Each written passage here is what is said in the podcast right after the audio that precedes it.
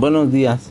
El día de hoy, 5 de mayo, presentaremos nuestro podcast con su servidor Pérez Pineda Edwin Daniel y su servidor Brian Alberto Moreno de Jesús. Y bueno, nosotros daremos nuestra opinión breve y completa. Esto acerca de las repercusiones en los procesos y cambios económicos y sociales. A esto dando lugar al entorno socioeconómico actual y en México.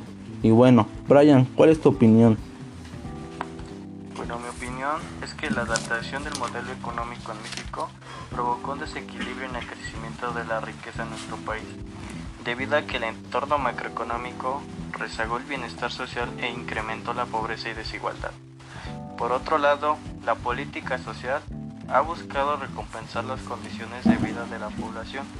Es insuficiente a medida que la misma política económica le impone límites que obligan a forzar el gasto público y esto nos pone en una situación de vulnerabilidad. Si de esta manera no nos corrigen los factores del modelo actual, las condiciones de vida de la población y de seguridad y de seguridad nacional gradualmente estaremos en una gran crisis. México es un país caracterizado por una gran población en esta situación de pobreza. Hoy en día aproximadamente dos mexicanos viven en esta condición y uno de cada diez lo viven en pobreza extrema. Desafortunadamente, esta situación ha venido se acumulando en nuestra sociedad. Dime tú Edwin, ¿qué opinas? Bueno, México no tuvo excepción alguna y tuvo ciertos resultados en lo económico y esto los, en los cuales estuvo arriba de los niveles mínimos. Y bueno, en mi opinión, todo el mundo pasa o pasó por una crisis económica a la que de alguna manera la afectó gracias a esto derivado de la pandemia y que en manera ha impuesto desafíos en el desarrollo socioeconómico de México. También estos se han afectado los ingresos de personas trabajadoras y que se han derivado la pobreza. Y también se ha afectado con esto es la nueva normalidad en la que nosotros vivimos ahora. En los desempleos también tenemos cierta incertidumbre. Y bueno, con información se dice que México es una nación afectada en lo económico y social tanto en la producción de México en la actualidad.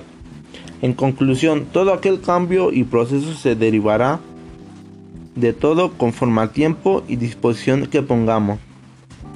Se dice que cierta economía mexicana podrá seguir operando de manera continua, esto generando como posible riesgo la economía.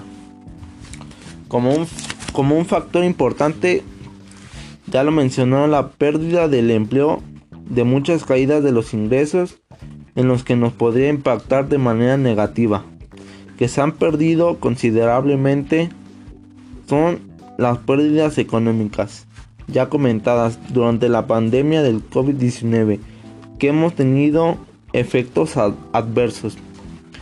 Y con noticia real, la economía mexicana en la que enfrentamos un entorno adverso, esto debido a la propagación del COVID-19 y que con esto conlleva efectos colaterales en el balance de riesgos tanto para el crecimiento y en la economía mexicana. Con el presente año es donde está sesgada a la baja.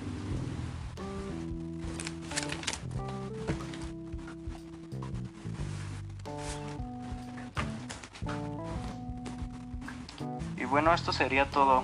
Esto sería nuestra gran y humilde opinión, ya que si ustedes quieren saber más sobre este tema, pueden informarse eh, en diferentes páginas este, más confiables.